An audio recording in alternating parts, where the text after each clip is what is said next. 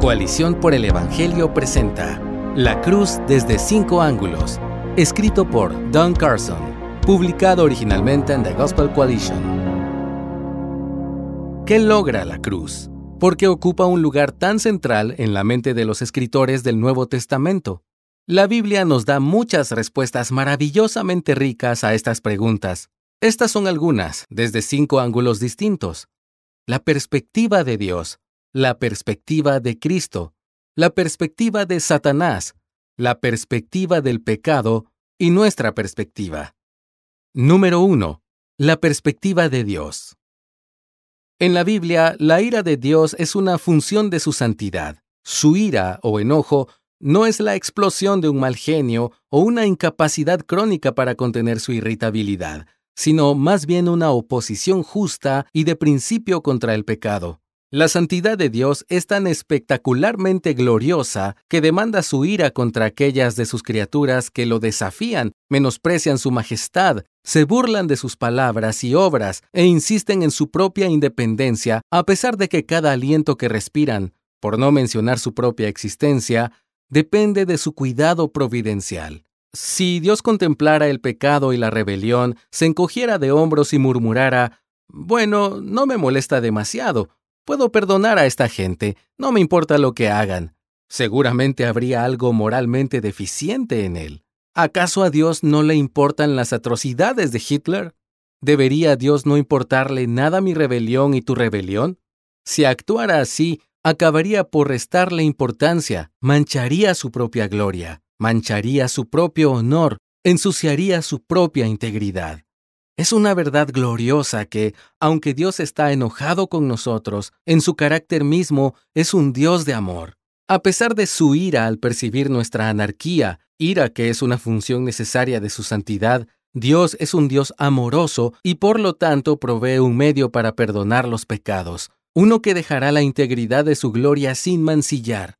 Él viene a nosotros en la persona de su Hijo. Su Hijo muere como propiciación por nuestros pecados muere para asegurar que Dios se vuelva favorable hacia nosotros, precisamente en aquellas áreas en las que Dios se ha opuesto a nosotros en juicio e ira. Pero esto es muy diferente a la propiciación pagana, porque Dios mismo ha proporcionado el sacrificio.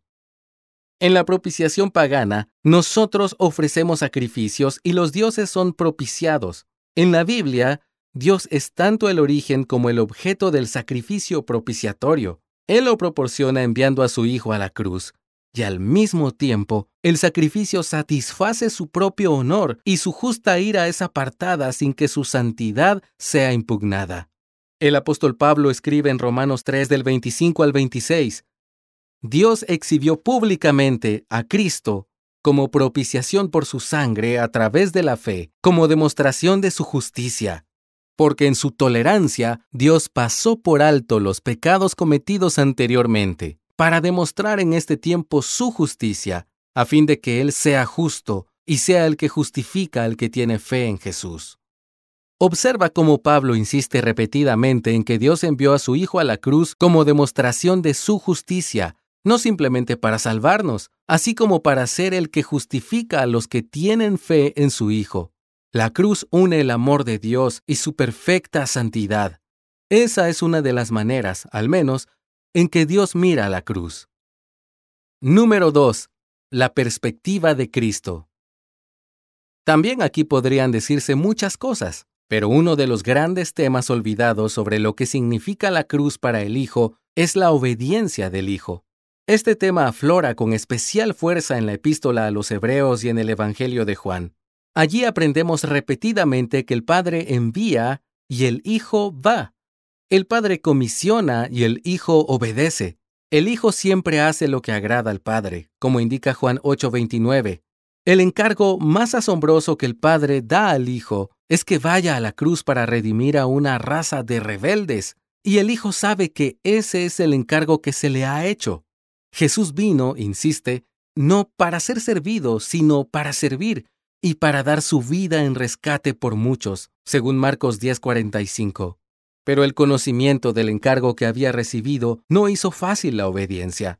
Afrontó Getsemaní y la cruz con una agonía de intercesión caracterizada por la repetida petición pero no sea lo que yo quiero, sino lo que tú quieras.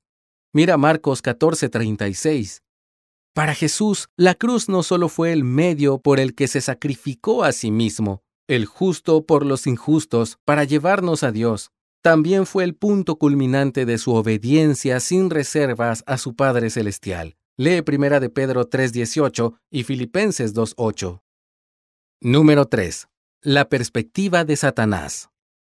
Apocalipsis 12 es uno de los capítulos más importantes del Nuevo Testamento para entender la perspectiva del diablo sobre la cruz. Satanás aparece lleno de ira porque ha sido desterrado del cielo y sabe que le queda poco tiempo. No ha podido aplastar a Jesús, así que descarga su furia contra la iglesia. Es el acusador de los hermanos, según el verso 10, que quiere al mismo tiempo sacudir sus conciencias y acusar a Dios de impiedad porque Dios acepta a pecadores tan miserables como estos. Pero los creyentes, se nos dice, derrotan a Satanás sobre la base de la sangre del cordero, según el verso 11, una referencia inequívoca a la cruz. Esto significa que estos creyentes escapan de las acusaciones de Satanás, ya sea en sus propias mentes y conciencias o ante el tribunal de la justicia de Dios, porque apelan instantáneamente a la cruz cantan con plena atención y profunda gratitud las maravillosas palabras del himno clásico Roca de los siglos, herida por mí, de Augustus Topladi. Ningún precio traigo a ti, mas tu cruz es para mí. Ante esa apelación, Satanás no tiene réplica. Dios ha conservado su honor al redimir a una raza rebelde, podemos liberarnos de la culpa, tanto de la culpa objetiva ante un Dios santo como de la conciencia subjetiva de culpa, no porque nosotros mismos estemos libres de culpa, sino porque Jesús llevó nuestros pecados en su cuerpo sobre la cruz a fin de que muramos al pecado y vivamos a la justicia, porque por sus heridas fuimos nosotros sanados. Primera de Pedro 2.24. Imaginemos la primera Pascua, justo antes del Éxodo. El señor Pérez y el señor González, dos hebreos con nombres notables, discuten los extraordinarios acontecimientos de las semanas y meses anteriores. El señor Pérez pregunta al señor González, ¿Has rociado con la sangre de un cordero los dos postes de la puerta y el dintel de la entrada de tu casa? Por supuesto, responde el señor González. He seguido exactamente las instrucciones de Moisés. Yo también, afirma el señor Pérez, pero tengo que admitir que estoy muy nervioso. Mi hijo Carlitos es muy valioso para mí. Si, como dice Moisés, el ángel de la muerte pasa por la tierra esta noche, llevándose a todos los primogénitos de la tierra, simplemente no sé qué haré si Carlitos muere. Pero ese es el punto no morirá. Por eso rociaste la sangre del cordero en los postes de la puerta y en el dintel. Moisés dijo que cuando el ángel de la muerte vea la sangre pasará de largo sobre la casa protegida así, y el primogénito estará a salvo. ¿Por qué te preocupas? Lo sé, lo sé, tartamudea el señor Pérez algo irritado. Pero tienes que admitir que ha habido algunos acontecimientos muy extraños en estos últimos meses. Algunas de las plagas han afligido solamente a los egipcios, por supuesto, pero algunas de ellas nos han golpeado también a nosotros. Pensar que mi Carlitos podría estar en peligro es terriblemente perturbador. El señor González le responde con poca simpatía. No entiendo por qué te preocupas. Al fin y al cabo, yo también tengo un hijo y creo que le amo tanto como tú a tu Carlitos, pero estoy completamente en paz. Dios prometió que el ángel de la muerte pasaría por todas las casas cuya puerta estuviera marcada con sangre de la forma que Él indica, y yo creo en su palabra. Aquella noche, el ángel de la muerte pasó por la tierra. ¿Quién perdió a su hijo? ¿El señor Pérez o el señor González? La respuesta, por supuesto, es ninguno de los dos. El cumplimiento de la promesa de Dios de que el ángel de la muerte simplemente pasaría de largo y no destruiría a sus primogénitos no dependía de la intensidad de la fe de los residentes, sino únicamente de si habían rociado o no con sangre los postes de las puertas y el dintel. En ambos casos, la sangre se derramaba, las casas quedaban marcadas. En ambos casos, el primogénito era salvado. Lo mismo ocurre con nosotros, los que hemos confiado en Cristo y en su obra en la cruz a nuestro favor. La promesa de liberación, La seguridad de que somos aceptados por el Dios Todopoderoso no está ligada a la intensidad de nuestra fe, ni a la consistencia de nuestra fe, ni a la pureza de nuestra fe, sino al objeto de nuestra fe. Cuando nos acercamos a Dios en oración, nuestra súplica no es que hemos sido buenos ese día, o que acabamos de venir de una reunión cristiana llena de alabanzas, o que nos esforzaremos más, sino que Cristo ha muerto por nosotros. Y contra ese alegato, Satanás no tiene réplica. Esto es porque la cruz marca la derrota de Satanás y él lo sabe. Eso es lo que la cruz significa para él. Número 4. La perspectiva del pecado. El pecado no es un ser vivo, por supuesto, así que no podemos suponer que el pecado tenga literalmente una perspectiva, pero la categoría es útil, aunque sea metafórica, porque nos ayuda a ver lo que la cruz logró con respecto al pecado. La Biblia utiliza muchas imágenes diferentes para referirse al pecado. El pecado puede considerarse como una deuda. Debo algo que no puedo pagar. En ese caso, la cruz es el medio por el que se paga la deuda. A veces se lee en las tarjetas de Navidad este poema de dos líneas. Él vino a pagar una deuda que no tenía, porque nosotros teníamos una deuda que no podíamos pagar.